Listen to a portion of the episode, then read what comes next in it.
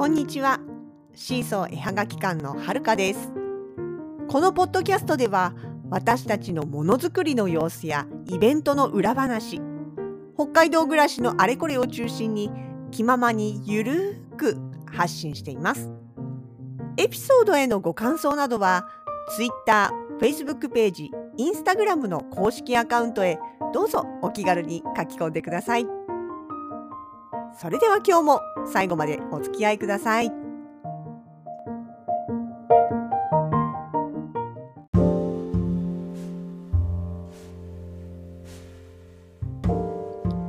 2022年6月の4日土曜日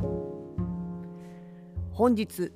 平取町に久しぶりに行ってまいりました。道南です。道南の日高地方ですね。平取町という平らに取る町と書いて、えー、そういう町があるんですけれどもこちらの方ですね何をしに行ったかと言いますと目的はスズランです。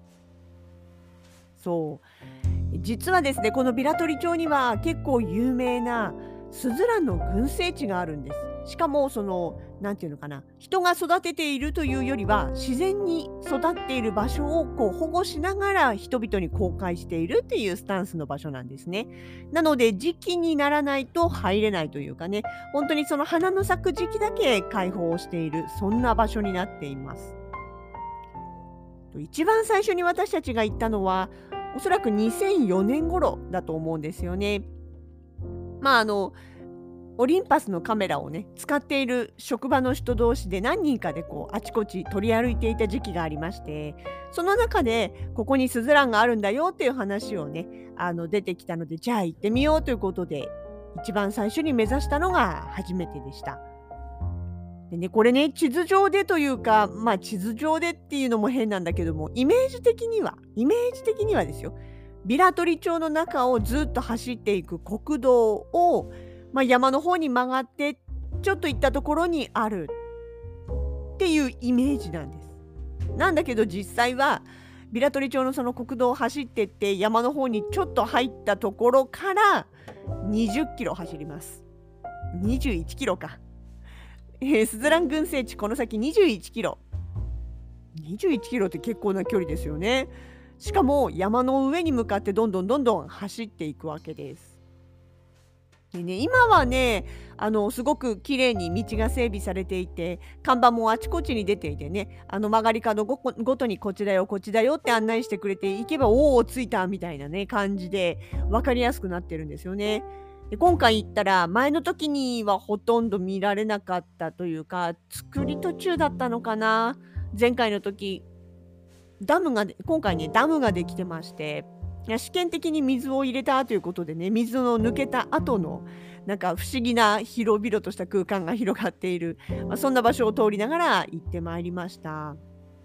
でもね本当に最初の頃行った時にはね道もすごい狭くってもうくれくねくねとしたね。それこそ車同士がすれ違うのがやっとみたいな本当にそういうまあ一応舗装はされてましたけどね。ただ結構な山道うん、あのー、道でした。道路でした。でしかも最初の頃ね行った時夜まだ暗いうちに行ったんですよね。でガードレールなんかないしでもあの危ないからっていうんでその一応ねまあポールが立ってるとあの雪一応、まあ、入り口にゲートあるんで本当に雪積もっちゃったらあんなとこ除雪もしないと思うんだけどまあでも一応ね、その道を知らせるためにというか、多分雪のためっていうよりかは、普通に夏道でも危ないからだと思うんですけど、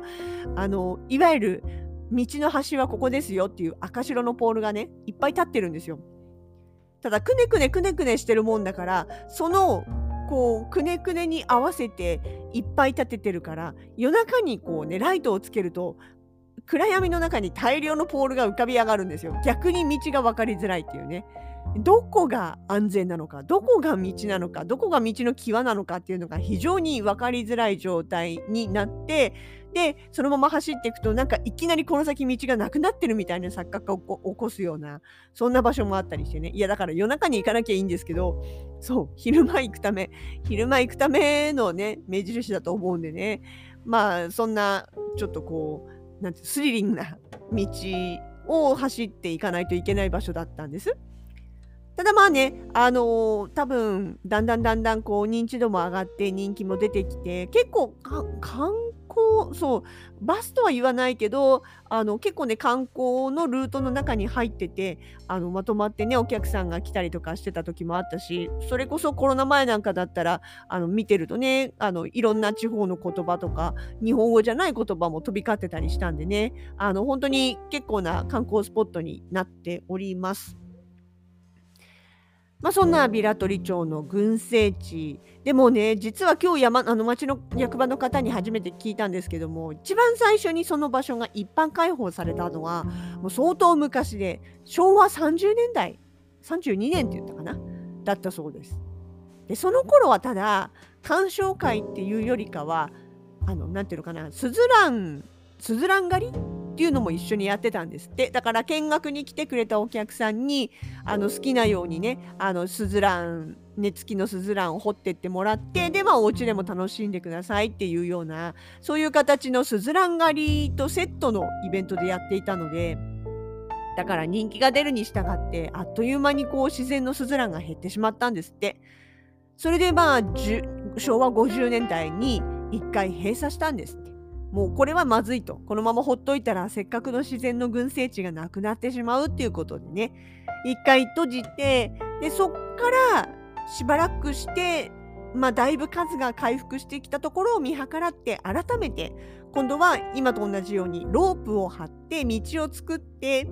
その道からね見てくださいと。ロープの中には入らないでくださいってここから先は自然に育っていますっていう形であのあくまで鑑賞会見るだけ。あのスズランをね持ってそのかあのスズラン狩りみたいなものはなくしてで今に至るということなんですね。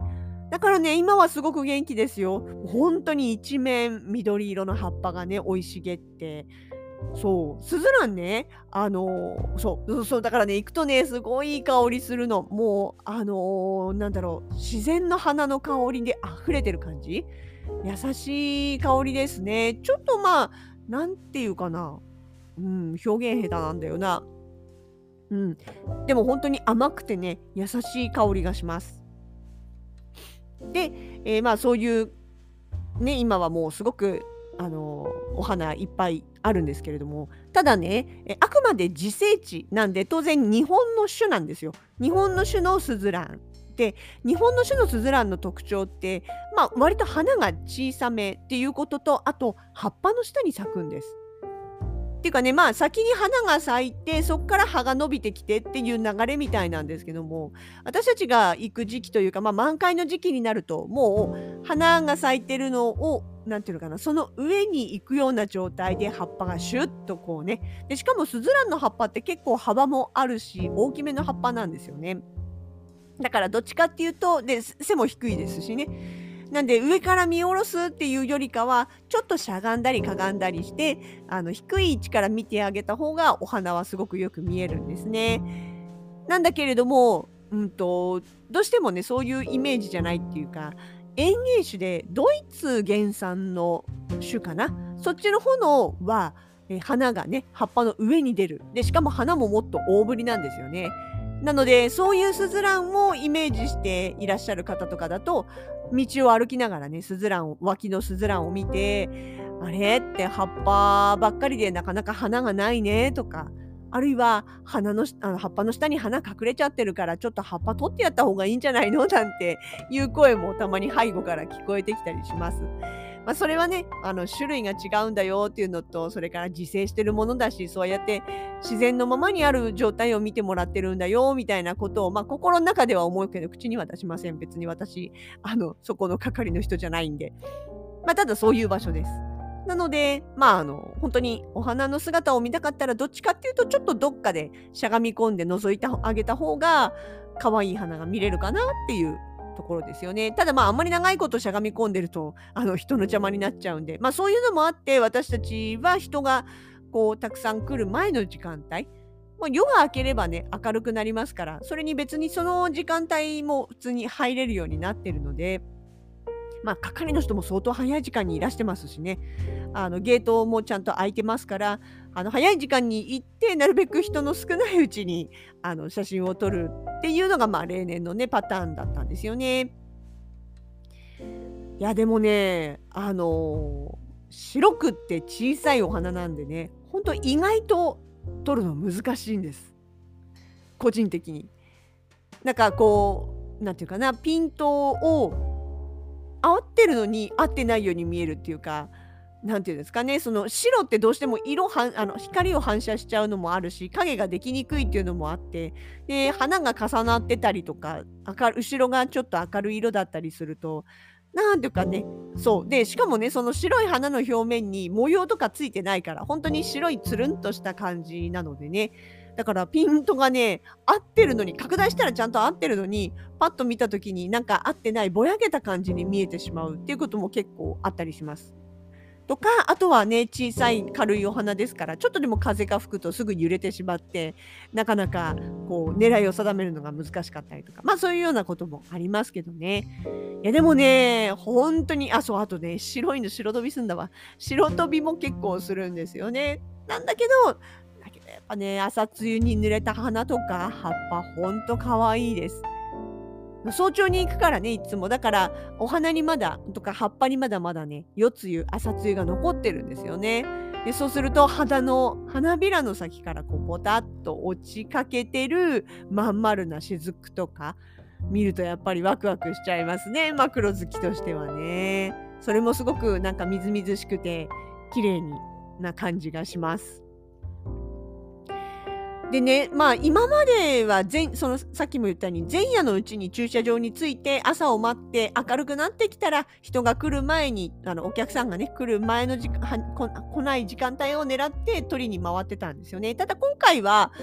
あの早朝出発、ちょっと前夜出発じゃなくて早朝出発っていうことで行って、どうなるかなと思ったんですけどもね、まあ、ただ、お祭り、一応すずらん鑑賞会というお祭りとしては復活してる、今年から復活したんだけれども、屋外のバーベキューコーナーとか、あと、え、ー、と、産直野菜のコーナーみたいなものが、あの、まあ、ちょっとね、ない形になってたので、それもあってか、そんなにそんなに朝一から激込みするとかっていうことではなかったのでね。なので、まあ、私たちが着いた8時半ぐらいでも、まだ全然、あの、ゆっくり見れるような感じになってました。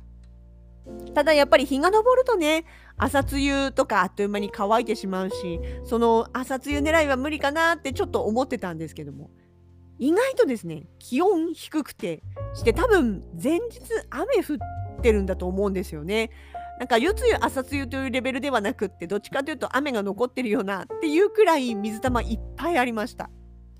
で気温も低めだったからなのかな、まあ、太陽が差してるとそれなりにあったかく感じるけれども水滴はあんまり蒸発していかなくってだから1周目ゆっくり見て2周目回った時にもまだまだ全然水滴あったんですよね。でねその水滴がねまたね森の中の光に当たるとすごいキラッキラ光って影もねキラキラ光ってなんか宝石みたい葉っぱの上のなんか宝石を覗いてるようで夢中になっちゃいました思わずあの後で帰ってきて写真見たらあのスズラン撮ってる枚数よりもなんかの葉っぱの上の水滴とか雫とか撮ってる枚数の方が多いような気がします。まあそれもそれで楽しさということでねいいじゃないでしょうか。でもねほんとねそうビギナーズラックじゃないんですけどあの私とか写真撮りに行く時って初めて行く場所一番最初に行った時が一番コンディションお天気コンディションというか条件がいいっていう時が多いんですよ。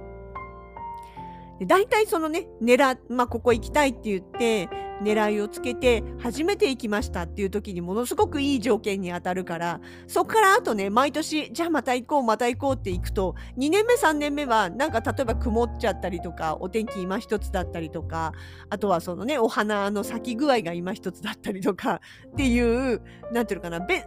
惜しいっていうような条件だったりすることが多いんですよね。だからなんか私は心の中で密かにそのビギナーズラックっていうかね、初めて行った場所が一番当たりがいいみたいなのがあるんですよ。ただ今回そのねコロナもあったしその前の2年くらい23年がこの時期もうあのイベントがね立て続けにあってとか学校行事があったりとかっていうのがあってあんまり取りに出て出れてないんですよ。定番の行きつけの場所もなかなか行けない。だからチューリップのもう芝桜も5年ぶりみたいな感じだったんですよね先日ね。で今回のビラトリもおそらく5年ぶりか下手したら6年ぶりくらいなんですよね。っていうことでビギナーズラックというかビギナーが一度リセット ビギナーじゃないあの繰り返し通ってるという部分が一回リセットされたのかどうかは知りませんけれどもチューリップの時もそうでしたし今回のビラトリもすごいあのお天気条件良かったんですよね。でしかも本当はお天気予報的にはそんなに良くはなかったんですよ。あの4日の土曜日も5日の日曜日も曇りっていう感じで日曜日に至っては午後から雨かもしれないくらいなそんな予報が出てて、まあ、ただスズランについてはねあの、まあ、そんなに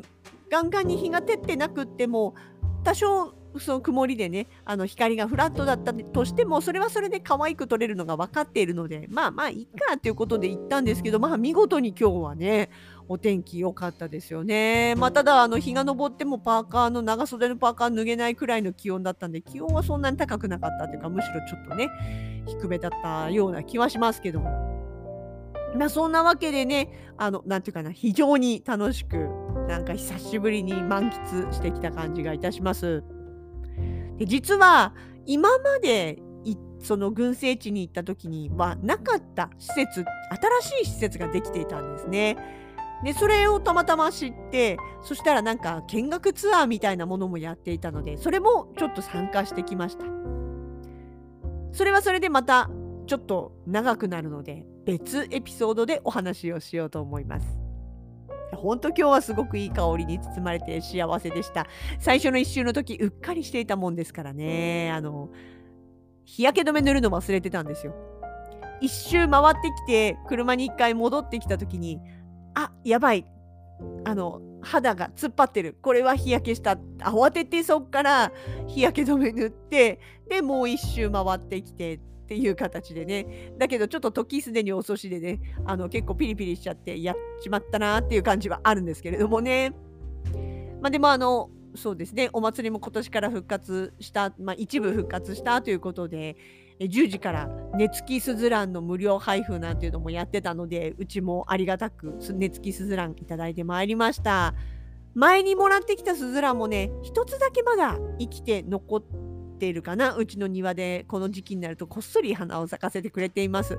だいぶもう年になってきたとか弱ってきちゃったのかな。元気なくなってきてるんで今回もらってきた子たちをまたね庭に植えてえー、そのスズランをねお家でもビラトリのスズランを楽しんでみたいなと思っておりますいやほんとねいい香りと一面の緑に癒されて帰ってまいりましたそんな一日でございました。